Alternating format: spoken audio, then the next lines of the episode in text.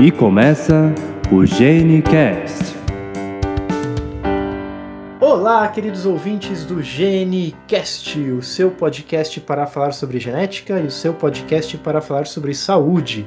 Aqui é Rodrigo Foque, médico geneticista falando de São Paulo. Aqui é a Rayana Maia, médica geneticista falando de Campina Grande, na Paraíba. Aqui é Thaís Bonfim, médica geneticista falando de Goiânia, Goiás. Aqui é Manuela, médica geneticista, falando de Recife, Pernambuco. Hoje, pessoal, nós estamos aqui para conversar sobre mais um daqueles clássicos diagnósticos da genética médica. E um diagnóstico muito importante pela sua prevalência, pelas suas características clínicas é, e também por conta de uma coisa que nós iremos falar um pouco, que é novidade de tratamento. Nós estamos aqui para falar hoje sobre acondroplasia. Pessoal, a acondroplasia ele é um daqueles diagnósticos é, que quando a gente vê uma, uma, uma pessoa com acondroplasia, né, é, a gente consegue já perceber as características para pensar nesse diagnóstico. Ele tem aquela característica que a gente já falou outras vezes do diagnóstico gestáltico, né? Com base naquelas características clínicas, a gente já pensa no diagnóstico e com base na radiografia, é, a gente consegue ter um respaldo maior sobre aquele diagnóstico, né? Tanto que a gente sabe que não precisa necessariamente de um exame genético para se confirmar o diagnóstico de acondroplasia.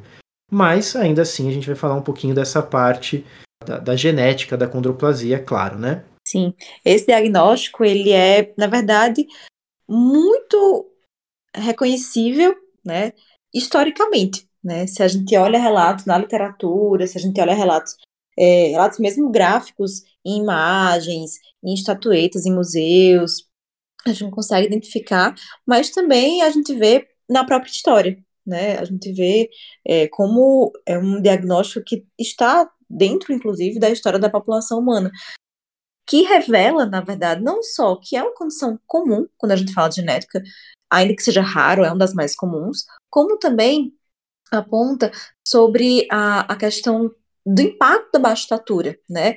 É uma coisa que em alguns povos era uma coisa muito relevante, que eram pessoas que eram tidas como especiais, né? Mas também mostra como isso destaca. É, essa questão histórica, uh, eu acho que uma, uma, uma exemplificação para a gente pensar, e eu gosto muito de, de pensar nisso, é, é a forma como eles eram tratados e cuidados, por exemplo, no Egito Antigo. Existem relatos, incluindo a condroplasia, mas outras displasias esqueléticas, né, indivíduos com nanismo como um todo, eles eram considerados é, especiais, como a Rayana falou, e muitas vezes eles ganhavam status de poder ali. Muitos faraós eles aproximavam os indivíduos com nanismo né, e, e davam ali alguns status para ele de castas superiores aos quais eles nasceram, eles pertenciam. Inclusive, e aí até isso se explica um pouco pelo panteão egípcio, mas a gente tem ali dois deuses que apresentam o nanismo, que é o deus Bes da sexualidade e o Ptah da regeneração e rejuvenescimento, mas que é curioso que, que existem relatos que falam que as mulheres elas é, buscavam e elas eram felizardas por casar com pessoas com nanismo. Né? Então você vê que ali existia uma estrutura social naquele momento que realmente colocava é, essas pessoas numa posição que hoje, quando a gente olha para a nossa sociedade, pensando na história mais recente da nossa sociedade e pensando em outras sociedades também, né, que tratam os diferentes de uma forma pejorativa, uh, sem dúvida nenhuma ali a gente tinha uma visão diferente sobre, sobre essas pessoas, né? Mas o que é então a condroplasia? Eu sei que muita gente aqui sabe que são pessoas que têm uma baixa estatura, mas será que todo mundo sabe o que é realmente essa condição genética? É a displasia esquelética mais comum da forma desproporcional, tá? aquela onde a gente tem membros curtos para um, um tórax, né, um corpo relativamente normal, e é a mais comum, ela acomete um a cada 25 mil nascimentos. Tá, mas o que é que causa aí essa displasia esquelética? Por que, que esses pacientes eles são baixinhos? primeira coisa que eu acho que é interessante a gente entender aqui, né, e, e comentar um pouco, é, é, a questão dessa definição quando a gente pensa em displasia. Quando a gente fala na, vem falando na genética sobre os episódios de doenças e síndromes genéticas e condições genéticas, a gente muitas vezes usa termos como malformação, né, a gente já falou um pouco de efeitos disruptivos, e existe um grupo de alterações é, na formação de uma determinada estrutura e uma dessas alterações possíveis é, a gente vai chamar de displasia. E displasia nada mais é do que a, aquela, aquele tecido, né, aquelas células, elas já são formadas de uma forma diferente. Né? É, é elas já têm ali, é, na formação daquele tecido, uma alteração ali intrínseca, né? E que vai fazer com que aquele crescimento daquele tecido ele também seja alterado. E exatamente por conta dessa alteração desse crescimento, isso acaba levando ao que a gente vai chamar de displasia esquelética, ou seja, esse crescimento do tecido esquelético, ele é distinto do que aquilo que a gente considera o padrão de normalidade, né? E aí eu acho que a pergunta da Rayana foi: o que leva a essa alteração no padrão de crescimento, certo? Exatamente. Qual que é a causa desse processo de displasia? Que aí a gente recai exatamente nas causas genéticas que levam aí à condroplasia. Então, são mutações no, no gene FGFR3. A gente tem as mutações que são mais comuns, né? É quando existe na proteína uma troca de uma glicina para uma arginina, né? Tem as, as duas mutações mais comuns, que é 1138G por A. Essa mutação ela está dentro de uma cadeia que envolve o crescimento das placas epifisárias. Por conta disso, como são displásicas essas células, o crescimento ele não vai acontecer de forma adequada. E aí os membros ficam encurtados. A gente chama de encurtamento rizomélico, que é mais para a raiz da, dos membros. E, e a gente vai ter diversas outras alterações, como na coluna, alteração como macrocrania, alteração nas pernas, não só no, no, crescimento, mas também na formação, né? Os pacientes vão ter genovaro, os dedinhos são mais curtos, a gente vê também essa formação entre dente, então tem tudo a ver com esse crescimento. Essa história do FGFR3, uh, é, quando a gente pensa, né, no, lembrando lá, quando a gente fala da nossa, da nossa genética, a gente tem todos os nossos genes, né, que vão ter ali suas funções, que vão de alguma forma determinar determinadas características nossas, ou de estruturas específicas, ou de diversas estruturas em conjunto, né? É, e um desses genes é o FGFR3. Que o FGFR3 nada mais é do que um receptor de fator de crescimento de fibroblasto. É, então ele é um receptor. Quando ele está ativo, ele traz para a gente a informação de que aquela, aquele osso ele tem que parar de crescer. E aí, às vezes, alguém pode estar escutando e pensando assim: nossa, mas por que, que a gente tem um gene que precisa falar que o osso precisa parar de crescer? Porque se esse gene não, não existir, né, e existem situações no qual a gente tem a deleção desse gene ou algum efeito que anula o efeito desse gene, isso faz com que, com que o osso cresça mais do que o que deveria, né? Muitas vezes levando a, a formas de gigantismo. E quando a gente pensa nesse gene, ele tem essa função que é segurar o crescimento. Então, na verdade, é como se fosse uma balança. Existem fatores que controlam o crescimento para mais e que controlam para menos. E quando a gente tem uma alteração nesse gene, e, e, essa, e essa mutação que a Manuela citou, ela é a mutação mais comum da condroplasia, 98% das acondroplasias dos indivíduos com acondroplasia, né, vão ter essa troca da letrinha G pela letrinha A, lá na posição 1138. E quando a, a pessoa tem a mutação que leva à condroplasia, esse receptor ele fica mais ativo do que o que deveria. Esse balanço ele, ele fica desequilibrado. Então ele é um, uma mutação, né? Ele causa uma mutação que a gente classicamente chama na genética de uma mutação de ganho de função.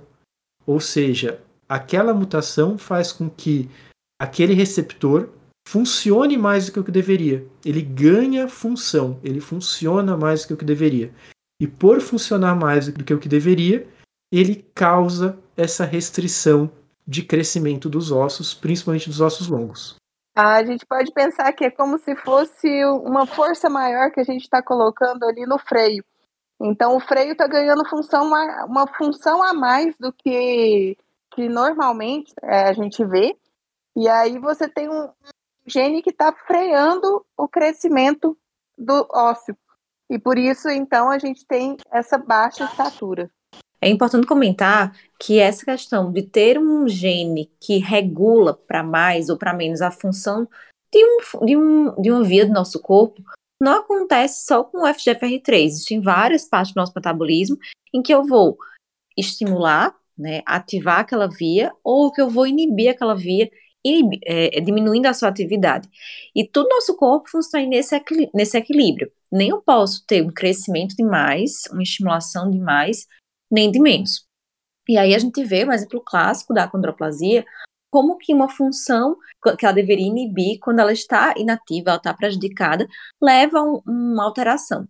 Uma outra coisa interessante é que, quando a gente fala de ganho de função, né, uma coisa que vai atuar mais, a gente costuma pensar, né, talvez nosso, na nossa cabeça parece que, que vai ser uma pessoa maior, né, só que na verdade não, vai cursar exatamente com baixa estatura porque está associado ao processo em que a gente está envolvido. É muito comum, quando a gente fala de ganho de função na condroplasia, gerar um pouquinho dessa confusão. E aí, essa alteração de ganho de função no GNF-GFR3, ele leva às características clínicas da condroplasia. Que a Manu já deu uma pincelada a respeito dessas características, a Thaís também já falou um pouquinho. A gente teria como a principal característica o encurtamento dos membros, né? E, e, e, na verdade as custas de um encurtamento dos ossos longos, né? Então assim, quando a gente pensa, se você olhar agora para o seu braço, olhar para a sua perna, né? É, a gente fica bem, bem evidente isso. A gente tem ossos que são longos, né? E a gente tem alguns ossos que têm alguns outros formatos, alguns ossos que são um pouco mais chatos. É, a gente tem as vértebras, por exemplo, que tem outro formato. E esse encurtamento que, a, que, que leva à condroplasia, ele é um encurtamento às custas dos ossos longos, principalmente aqueles ossos que são mais próximos do tronco. Então, na perna a gente está falando do fêmur e no braço a gente está falando do úmero. Mas os outros ossos longos, eles também geralmente são encurtados e muitas vezes isso também pode levar a algumas outras alterações deles, como encurvamento dos ossos. Por isso que é comum indivíduos com acondroplasia também, por exemplo, terem as pernas mais tortas. E uma outra coisa importante é que não é um quadro, como a gente já comentou, de uma malformação, não é uma alteração que ela acontece ao nascimento. Então, muitas vezes, essas características elas vão ficando mais evidentes ao longo do tempo, apesar de a gente poder ter já uma suspeita no pré-natal. Né? Muitas crianças, quando a gente está fazendo a ultrassom morfológica, a gente já identifica que tem essa, essa restrição do crescimento, né? São crianças menores, como também tem os ossos mais encurtados. E a questão que o Rodrigo comentou do encurvamento pode ir piorando ao longo do tempo, né? Não só por conta do peso em cima dos joelhos, por exemplo, como também porque a gente tem o crescimento de um osso que tem um tecido que está afetado. Isso que eu ia falar. É importante é, falar que a gente não nasce com os ossos 100% formados, né? O nosso crescimento vai fazer com que se finalize a formação dos ossos, se é, se é assim se pode falar. As características elas vão ficando mais e mais evidentes. Apesar de a gente conseguir ainda dar esse diagnóstico no pré-natal, mas com o passar do tempo e a carga também, as características vão ficar mais evidentes e o paciente, o quadro clínico ele vai se, se formando, né? Então a, gente tem que lembrar que não só a baixa estatura está presente, mas que os pacientes também podem apresentar atraso no desenvolvimento, dificuldade para poder é, sustentar a cabeça, sentar, dificuldade para poder andar. Além disso, podem apresentar infecções de repetição, como otites, obstruções de vias aéreas, né, as infecções no ouvido e, e as rinites, os quadros gripais. Então, existem outras alterações que podem estar associadas não só a baixa estatura e que esse paciente pode apresentar. É, inclusive, as infecções de via aérea alta de repetição podem levar, as otites de repetição, né, podem levar a uma perda auditiva. Então, é uma coisa que a gente tem que acompanhar de perto. Pois é, uma outra coisa que eles têm também é, é a macrocefalia, né? Eles têm um perímetro cefálico, é o tamanho da cabeça, que é aumentado, que leva não só a questão que a Thaís falou de um atraso de desenvolvimento, porque a gente sabe que é uma criança que vai ter uma cabeça mais pesada, que pode demorar a ter um sustento cefálico, como também são crianças que têm um quadro de hipotonia daí associado, e quando a gente soma, né, esses dois fatores acabam tendo mais atraso de desenvolvimento.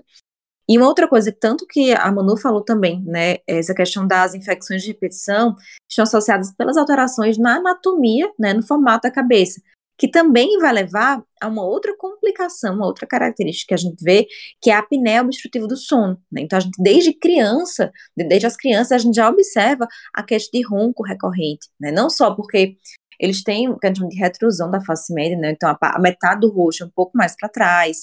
Eles também têm mais hipertrofia dos tecidos linfáticos e tem dentro dessa fraqueza, né, também essa fraqueza nas vias aéreas. Então, tudo isso vai corroborando para eles precisarem de uma assistência ventilatória, por exemplo, para dormir. E isso é uma coisa que a gente precisa estar atento, porque a gente sabe que sono influencia muito na qualidade de vida desses pacientes.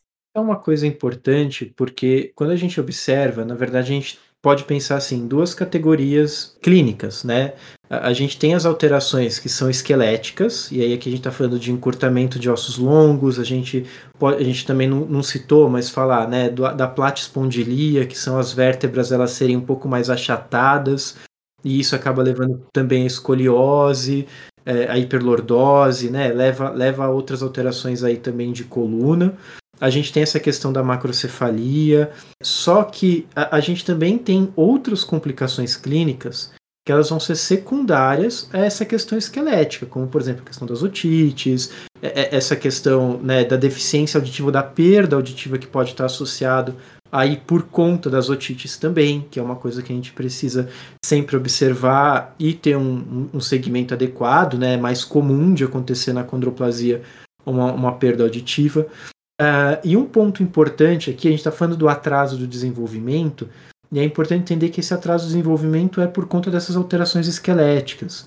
E aqui a gente não está falando de uma deficiência intelectual, aqui a gente não está falando de uma dificuldade de aprendizado, aqui a gente está falando de um atraso do desenvolvimento motor. motor, da parte motora por conta dessas alterações esqueléticas, né, que vão fazer com que o corpo, digamos assim, ele precise crescer um pouco mais para conseguir, é, por exemplo, sustentar a cabeça, para conseguir é, sentar, para conseguir ficar em pé, começar a andar. Então a gente vê esses marcos do desenvolvimento um pouco mais tardios do que comparado a crianças uh, que não tenham atraso e que não tenham acondroplasia.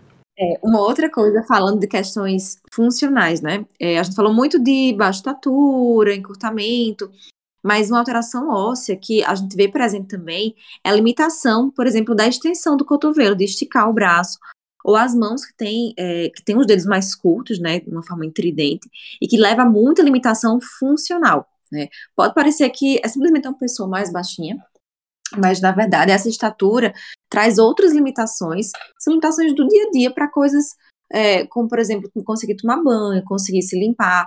É, e eu acho que é uma coisa que, às vezes, quando a gente vê uma pessoa com acondroplasia, acaba não pensando. Né? Muita gente não sabe dessas limitações funcionais que a gente vê nesses pacientes e que a gente precisa abordar também. É uma coisa que eu ia falar que é importante, que é uma complicação grave, é a presença de hidrocefalia, que pode ter aumento de pressão intracraniana, e o paciente precisa de abordagem cirúrgica. E da compressão medular, né, que pode acontecer também. Isso é uma coisa importante. Essas alterações de coluna que a gente estava citando, é, elas estão na coluna inteira, né? E ali nas primeiras vértebras da coluna, às vezes é essa essa vértebra um pouco diferente, né, um pouco mais achatadinha, um pouquinho diferente, ela pode fazer com que ocorra a compressão da medula. E isso pode causar o que, o que seria, na verdade, né, a maior complicação da condroplasia, que é óbito. Isso pode levar à morte súbita, principalmente durante o sono. Por isso que é importante esse acompanhamento da apneia, é importante esse acompanhamento da parte respiratória, principalmente nas crianças, para poder entender se existe alguma complicação nesse sentido e se existe algo que precisa ser realizado. E outra coisa, esse, essa, essas complicações elas não são uma especificidade da infância. Inclusive, na vida adulta, eles estão propensos a ter essas complicações, né? Não apenas as complicações que podem ter potencial cirúrgico, como também cursar com quadro de dor, por conta dessas escolioses, por conta de alguma compressão, né? E isso também precisa ser acompanhado e tratado conforme for necessário. E a gente tem que lembrar que a grande limitação também deles na verdade, é poder estar no dia a dia, fazer uso da, das coisas do nosso dia a dia, né? Então, sentar em uma cadeira que é um pouco mais alta é difícil. São pacientes que têm uma inteligência normal, que têm uma, uma vida normal, né? Mas que não conseguem usar um fogão, por exemplo, se ele não for adaptado, não consegue lavar uma vasilha porque não consegue alcançar a pia. Então, todas essas questões do dia a dia também precisam ser levantadas porque afeta esse paciente. Na escola, a criança vai ter dificuldade de sentar na cadeira, de usar aquelas cadeiras que, que tem um braço na lateral, né? Porque eles não alcançam. Dificuldade para segurar um lápis, é, por conta da, das limitações da mão. E, como a Rayana falou também, dificuldade para se limpar porque por ter uma não ter a extensão completa do cotovelo, muitas vezes a mão não alcança todas as regiões do corpo. Então, muitas vezes ele vai precisar de ajuda para fazer uma limpeza, vai precisar de um auxílio, né? É, tudo isso limita e altera a qualidade de vida desse paciente. Pois é, são pessoas que têm uma estatura bem mais baixa, mas que vivem num mundo que foi adaptado para a estatura mediana. Uma coisa é, importante, né, aqui, quando a gente está nesse, nesse ponto, a gente falou das características clínicas e tudo mais, mas é a questão do diagnóstico, né? Quer dizer, o primeiro ponto é que muitas vezes já é possível suspeitar de acondroplasia durante a gestação, né? Então, ali, durante a gravidez, quando se faz uh, um ultrassom obstétrico, né, existem alguns marcadores que se observam no, no ultrassom, e um desses marcadores é o tamanho do fêmur. E como a gente falou, a condroplasia ela, ela leva né, a, a, esse encurtamento risomérico, esse, do, então esse encurtamento dos ossos longos mais proximais. O fêmur é um osso que vai apresentar esse encurtamento. E ali durante o ultrassom já é possível, em algumas situações, identificar esse encurtamento. Né? E isso já faz com que às vezes a gente pense na possibilidade de uma displasia esquelética, não necessariamente da condroplasia. Talvez a condroplasia ela vai ser muitas vezes pensado por conta da prevalência, ela é a displasia esquelética mais comum, né? e a partir dali você já vai poder ter uma, uma suspeita. No período neonatal, ao nascimento, já é possível se ver características que vão chamar atenção para a condroplasia, né? Então, o aspecto da mãozinha, por exemplo, com os dedinhos um pouquinho mais curtos, que a Manuela chamou de mão intridente, né, que é o nome clássico que a gente usa, os dedinhos eles são um pouquinho mais curtos e eles têm as pontinhas um pouquinho mais triangulares.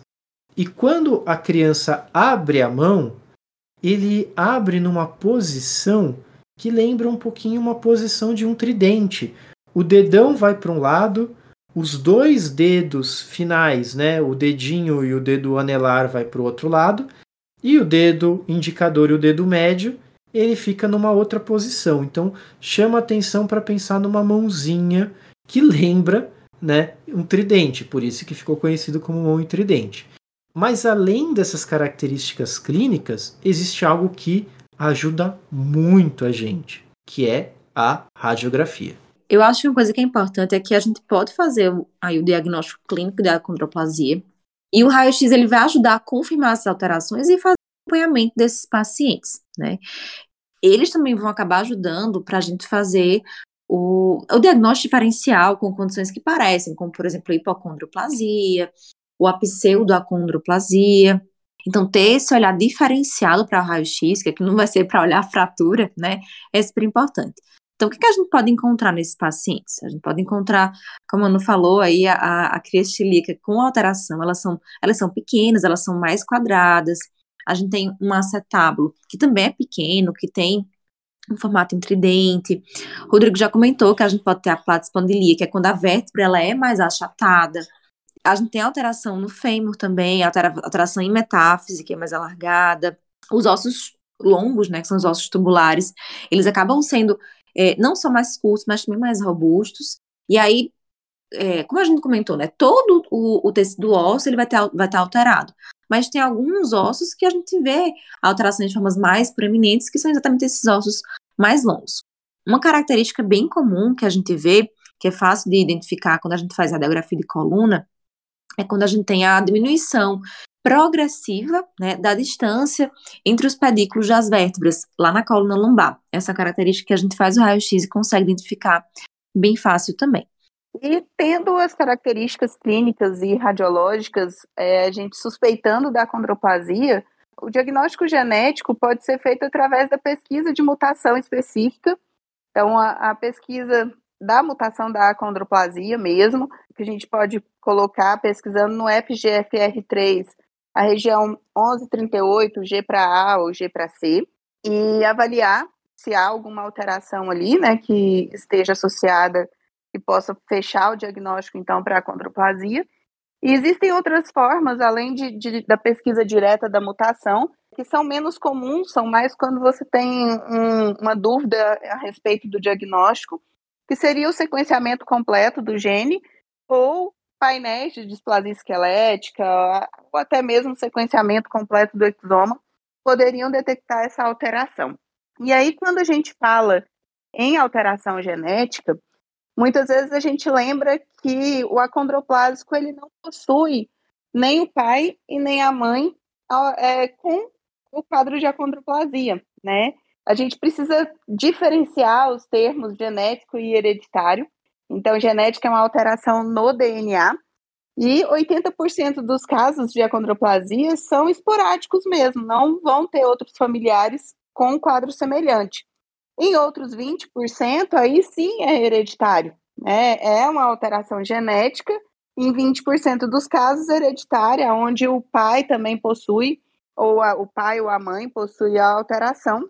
E nesse caso, uma pessoa com acondroplasia tem 50% de chance de ter um filho com acondroplasia também. Isso é um ponto importante, né, Thaís? Porque assim, é, é realmente, e aí quando a gente tá falando dos exames e tudo mais, bom, primeiro, é, se a gente for falar, vamos pensar assim, né, no, no âmbito da saúde pública brasileira, é, a gente não, na maioria das vezes, né, não vai ter acesso a esses exames. A gente já falou isso em outros momentos.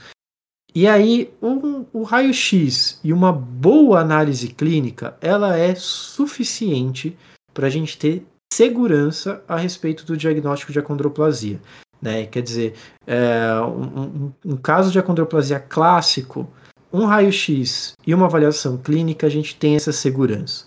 É, muitas vezes a gente acaba partindo para o exame molecular Uh, ou por uma questão mesmo de uma demanda de aconselhamento genético que às vezes vai é, necessitar de alguma intervenção do, do, ponto de vista reprodutivo, né, uma fertilização in vitro, alguma coisa assim, né, e aí a gente precisa ter ali a confirmação molecular.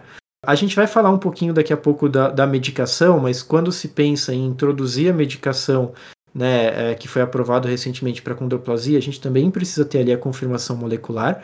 Ou então quando a gente vai olhar para os diagnósticos diferenciais. E, e, pensar em fazer o exame genético, a, a, partir do momento que a gente tem ali as características da condroplasia, a gente quer confirmar a condroplasia, né? A gente não tem dúvidas a respeito de um, de um possível outro diagnóstico, né? A gente não, não fica muito em dúvida a respeito do diagnóstico diferencial.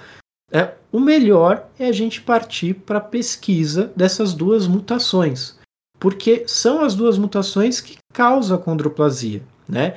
São exames muito mais simples tecnicamente, muito mais acessíveis e muito mais baratos. Né?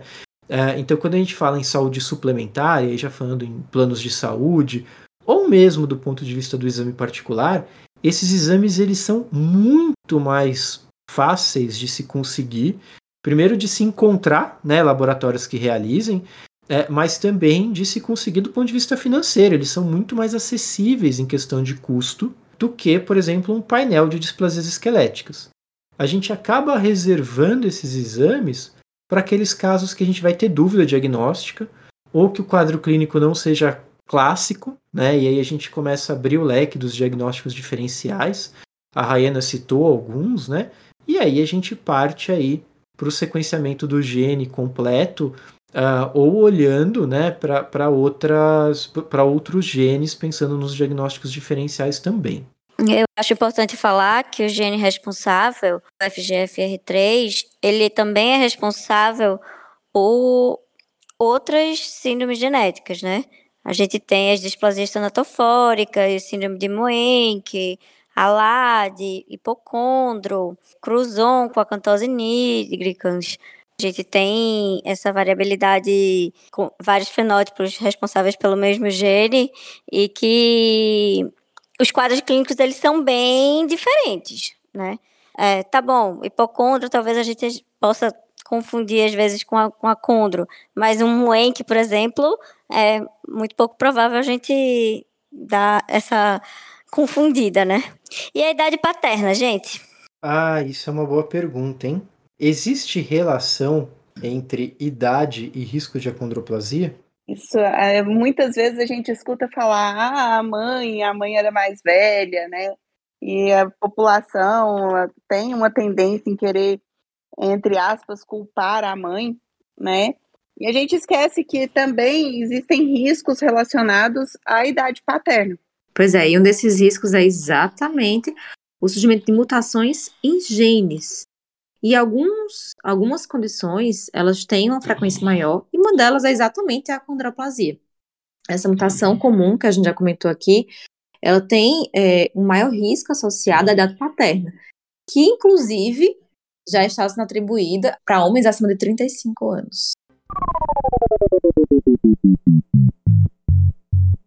Uma coisa que a gente pode começar a abordar agora é a questão terapêutica, né? E uh, a gente vai falar, né, o, o, que eu sei que qualquer pessoa que está ligado no universo da condroplasia quer que a gente fale, que é da, da, da medicação que foi aprovada, né, o vosoritida. Mas antes disso, eu acho que vale a pena a gente falar um pouquinho do que já era feito para condroplasia e que de certa forma vai continuar sendo feito sem dúvida nenhuma, né? Como que a gente tem que cuidar desses indivíduos com a condroplasia? Quais são os pontos importantes? Pacientes com acondroplasia, como eles têm um quadro de atraso no desenvolvimento, eles podem ter algumas contraturas, é importante eles terem acompanhamento com a equipe de fisioterapia, né, para dentro desse desenvolvimento. Além disso, existem cirurgias também que já foram aprovadas que são efetivas para melhorar ou aumentar a estatura final desse paciente. Muitas vezes, quando uh, a gente começa a falar de baixa estatura, dificuldade de crescimento, muitas pessoas começam a pensar, ah, mas a gente tem um hormônio de crescimento, né? Quer dizer, se a pessoa está com dificuldade de crescer, vamos dar o hormônio de crescimento e essa pessoa vai crescer. Hormônio de crescimento na condroplasia funciona? Não, uma coisa super importante é saber que hormônio do crescimento vai funcionar quando houver principalmente um déficit do hormônio do crescimento. É, senão a gente já vai ter receptores saturados e ele não vai ter onde agir. Isso que a Rayana falou, pensa, por exemplo, na diabetes. Se você produz insulina, você precisa tomar insulina? Ou seja, se você tomar insulina, você produzindo insulina, isso vai te fazer mal. Para hormônio de crescimento, é uma coisa muito semelhante. Se você não tem deficiência do hormônio de crescimento, você tomar hormônio de crescimento sem precisar, isso também pode te fazer mal. Pois é, então nesse sentido, para a condroplasia, que a gente já conversou aqui, que o defeito vai estar num receptor de um gene que regula o crescimento por meio do FGFR3, a gente não tem realmente uma deficiência. Por isso a gente não tem resposta. E assim, não está indicado o uso. Mas a gente tem outros cuidados que a gente vai ter que ter, além do, da questão do crescimento, que eu acho que é muito importante a gente ficar atento. Eu sei que a estatura é uma coisa que acaba impactando de diversas formas, como a gente já comentou aqui, mas eu particularmente, assim, da minha experiência de consultório, de ambulatório, é uma coisa que eu vejo muitos pacientes, muitas famílias não atentarem, que é esse segmento que a gente falou, para outras complicações. Então, por exemplo, a questão articular, né? Às vezes, se o paciente ele não tem é, uma deformidade, não está evoluindo com nenhum encurvamento, a família não se preocupe, acaba voltando só quando esse encurvamento ele já já está mais importante. É, ou então a questão do sono, né, dessa questão do ronco, das infecções, a gente avaliar a parte auditiva, a coluna e os riscos de compressão, no adulto principalmente a questão da hidrocefalia que pode aparecer também, e aí podem estar sujeitos a, a, indicar, a indicar a cirurgia, né? Isso, acho que para todos os tratamentos, né, a gente tem que ver a condição do paciente e isso gente, é muito importante a gente ressaltar que esse paciente tem que estar bem. Então, eu preciso manter ele de uma forma bem, com essas terapias de apoio, com a, a, a acompanhamento, evitando essas complicações ou tentando minimizar o efeito delas, né, para que o paciente esteja bem, esteja apto até para receber terapias que já são usadas, como é o caso da cirurgia. No caso da cirurgia, o que se faz é uma fratura, né, um, um cirúrgica na, nos ossos longos, com um discreto tracionamento e com isso o paciente ele vai ganhando, conforme esse osso vai terminando a ossificação, alguns centímetros a mais de, de estatura final. É, essa, seria a, essa é a cirurgia do alongamento ósseo, né, que o pessoal fala. Uma outra cirurgia também que é feita é para retirar as, as adenoides, para melhorar a apneia de sono. Pode precisar fazer a é, cirurgia intracraniana, né, que é a, a, deriva, a DVP, a derivação ventrículo-peritoneal, sistema é, da pressão do líquido, é, cirurgia de descompressão, enfim, é, correção da, das deformidades. A gente tem o Genovaro, o Genovaro pode precisar também corrigir ela do joelho para não piorar. Tubo de ventilação também, porque Isso. é bem comum, na verdade. É o tubo de ventilação para audição, né? Por conta da questão de acúmulo de secreção, diminuir chance de otite e tudo mais. Falando agora um pouquinho no, naquilo que eu acho que muita gente está interessada em ouvir, é a respeito da, da vosoritida. É, o que, que nós temos de novo, o que, que é essa medicação e o que, que ela está trazendo aí para os pacientes com achondroplasia? Bom, vosoritida, vosoritida. O nome comercial da vosoritida né, é Voxogo, é a, o único medicamento aprovado para tratamento de acondroplasia, né, destinado ao tratamento da acondroplasia, ele é um análogo a um peptídeo natriurético tipo C. O que, que isso quer dizer? É, de forma mais simplificada, lembra que a gente estava falando daquele balanço, né? Que a Thaís falou do freio ali, e quando a gente tem uma variante, uma mutação no FGFR3, aquele freio vai estar tá sempre puxado, né? Aquela balança ela vai estar tá sempre, o FGFR3 vai estar tá sempre ativo e vai estar tá dificultando o crescimento, né?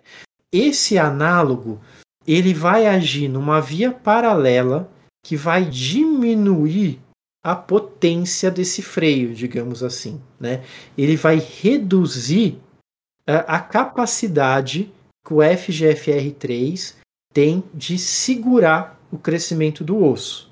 Então ele não age diretamente no FGFR3, mas ele age numa via paralela, facilitando que aqueles mecanismos de crescimento do osso funcionem.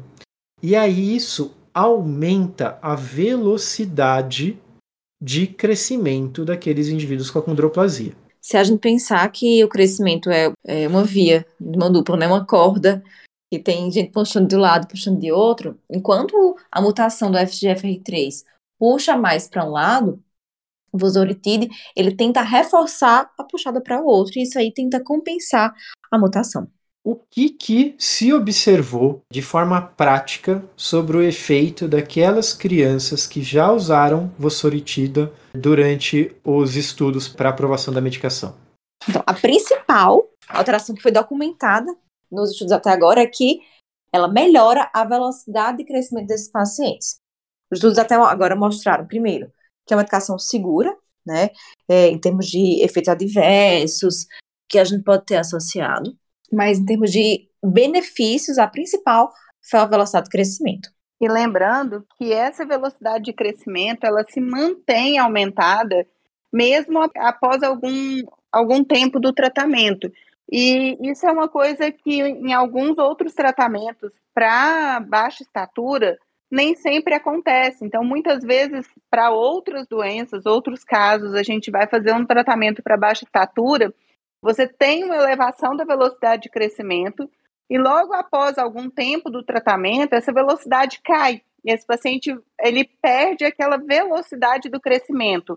Então, o que se mostrou com essa medicação, com a vosoritida, é que a velocidade se mantém, pelo menos durante o período que está no estudo, essa velocidade se mantém aumentada é, nos pacientes em uso da medicação. E isso é muito importante, porque vai refletir numa estatura final maior para esses pacientes. Lembrar que os estudos eles continuam em andamento, então outras vantagens do uso dessa medicação ainda estão sendo avaliadas e tem muita coisa para ser avaliada, na verdade, né? Sempre quando a gente tem que pensar assim, no mecanismo de ação da medicação, né, mecanismo que está envolvido aqui da condroplasia, da importância de entender, a gente pensa que vai repercutir na melhora teórica né, da produção desse osso. Então, outras características talvez também tenham algum impacto.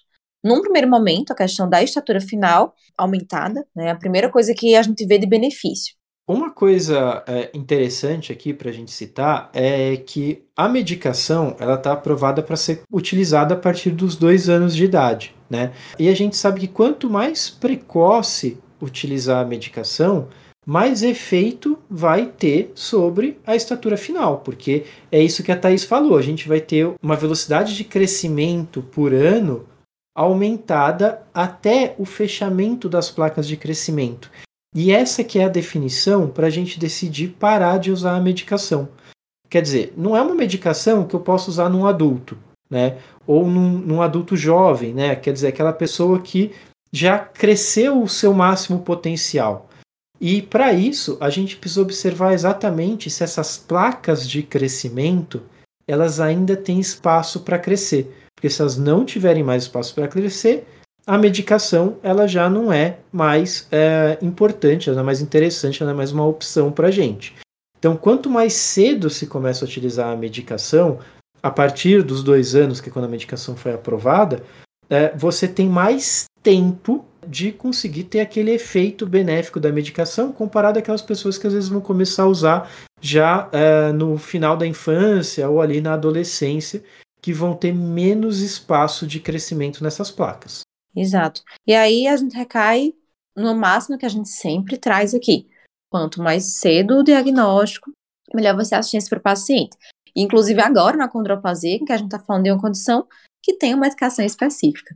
E é, é até interessante que quando eu entrei na residência e que eu vi que estava tendo estudo para medicação para condroplasia, eu acho aquilo o máximo. Poder falar que tem um tratamento hoje que pode ser utilizado é uma coisa que, em termos de, de doença genética, né, é sempre uma grande novidade que a gente traz aqui com muita alegria. Eu lembro claramente, Raio, você está falando disso, eu lembro claramente. É, no meu R2, eu, a gente sempre tem as apresentações né, do, dos artigos científicos. No meu R2, eu peguei um artigo científico sobre o efeito da medicação em modelo animal, né, então em ratinhos, que teriam é, mutação no FGFR3 que causa acondroplasia. E esses ratinhos eles eram todos os acondroplásicos, né, os ratinhos acondroplásicos menorzinhos, com a cauda menor, os bracinhos menores, e aqueles que tinham usado a medicação eles chegavam na mesma estatura daqueles ratos que não tinham a acondroplasia. Né? E naquela, naquele momento eu lembro que eu falei assim: nossa, será que um dia eu vou ver isso né, é, sendo aplicado para os humanos? Né? Claro, na, naquele momento não tinha nem ideia de como as coisas iam evoluir. E agora, é, dez anos depois, a gente tem a medicação sendo aprovada e com essa possibilidade terapêutica. Pois é, 10 anos que você se formou, né? Mas, na verdade, a medicação para a condroplasia tem mais de 15 anos de estudo já. Pois é. E lembrando que, apesar de há 15 anos já de estudo, é uma medicação nova e nós ainda precisamos de mais estudos para determinar qual é o efeito final da medicação, né? Então, a, a medicação continua em estudo, ela está aprovada, ela mostrou que cumpre com aquilo que ela foi destinada, mas para dizer no final qual é a estatura final que a gente pode esperar de um paciente com acondroplasia, qual é o, o ganho final disso, ainda a gente precisa esperar que esses estudos sejam finalizados, que os pacientes que iniciaram o estudo, que eles atinjam essa, esse fechamento das placas de crescimento, para a gente poder então fazer esse, essa análise final e poder dizer o que, que a gente pode esperar. Então, o que, que a gente fala hoje? Que a gente está oferecendo a maior velocidade de crescimento. E aí, o, o que isso vai impactar no final, só depois, com o final dos estudos, quando mais com o tempo, é que a gente vai poder passar essas informações. Dois pontos importantes também para comentar é que é uma medicação que, parecido com ou a própria ruim do crescimento, né? É uma medicação que é injetável, e aí isso implica o quê? Que a gente pode ter é, alguns cuidados a mais, né? Reforça a necessidade de acompanhamento desses pacientes por uma equipe treinada e que a família ela vai precisar ser bem orientada para usar. Como também, apesar da gente ter comentado que é uma medicação segura, a gente tem alguns efeitos colaterais que podem ser reportados e que precisam ser muito bem conversados também para aquela família que vai começar o uso, né? Então, lembrar que é uma medicação que tem aí as indicações específicas, como o Rodrigo comentou, a gente vai usar até a cartilagem, né? Ela tá, de crescimento, ela tá presente, então precisa também de acompanhamento para poder estar tá iniciando e também estar tá rompendo o uso. Uma coisa que eu acharia importante a gente discutir também é que ainda estão sendo feitos estudos para outras aplicabilidades, né? Porque como a gente tinha falado que o FGFR3 ele causa outros fenótipos e tem outros fenótipos que são também por ganho de função, ainda tem estudo rolando para não só a condroplasia, mas para hipocondro. Então, talvez surja mais coisa aí pela frente. Perfeito, Manu. E não só para outros fenótipos, né? Mas é, vale a pena também citar que existem outras medicações que também estão sendo estudadas para a condroplasia, né? Então, a, a, gente, esse é o nosso conhecimento nesse momento. Mas eu não tenho dúvida de que quando a gente for conversar de novo sobre a condroplasia no GeneCast no futuro, a gente pode estar tá falando sobre outras aplicações da medicação e também sobre outras opções terapêuticas. Hoje estivemos aqui conversando então sobre acondroplasia. Eu quero agradecer muito a todos os nossos ouvintes, todos que estão acompanhando o Genicast. Lembrem-se de compartilhar o Genicast com todas as pessoas que vocês acham que iriam gostar de escutar sobre a condroplasia, que iriam gostar de nos escutar falando sobre genética médica, sobre os outros temas que nós abordamos. Compartilhe com aquele seu amigo, aquele seu colega que gosta de escutar sobre ciência, que gosta de escutar uh, um pouco sobre medicina, aquela pessoa que você conhece que está querendo prestar medicina, ou que de repente está querendo prestar genética, ou que está é, na área da saúde de alguma forma, compartilhem com eles, porque vai ser muito importante para a gente e eu espero que também seja muito proveitoso para eles. Lembrando que vocês podem nos seguir nas nossas redes sociais, no arroba GeneCastPodcast, principalmente no Instagram, que é onde a gente está mais presente ali, publicando algumas coisinhas de vez em quando.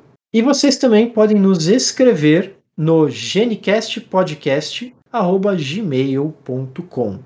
Hoje nós estivemos aqui com Rayana Maia.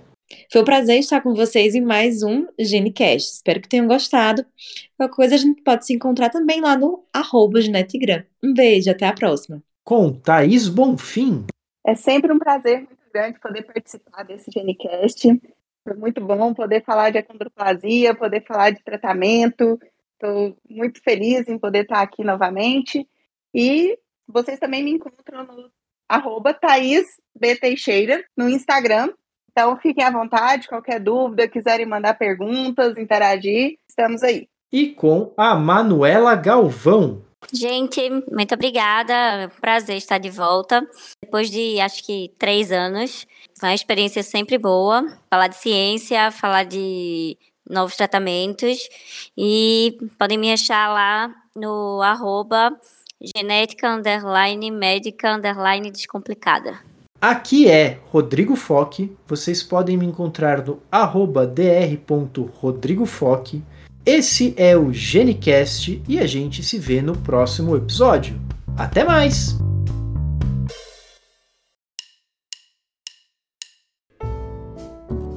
GeneCast tem apoio da Sociedade Brasileira de Genética Médica e Genômica, a SBGM.